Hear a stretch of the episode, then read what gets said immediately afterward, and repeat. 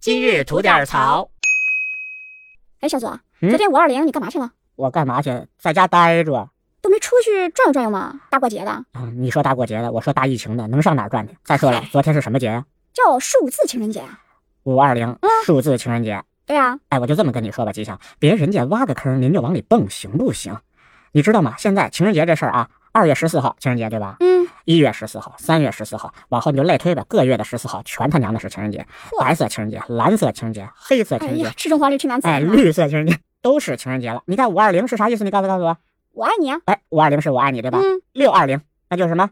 又爱你。啊，可以。七二零，嗯去爱你。嗯，哎，八二零呢？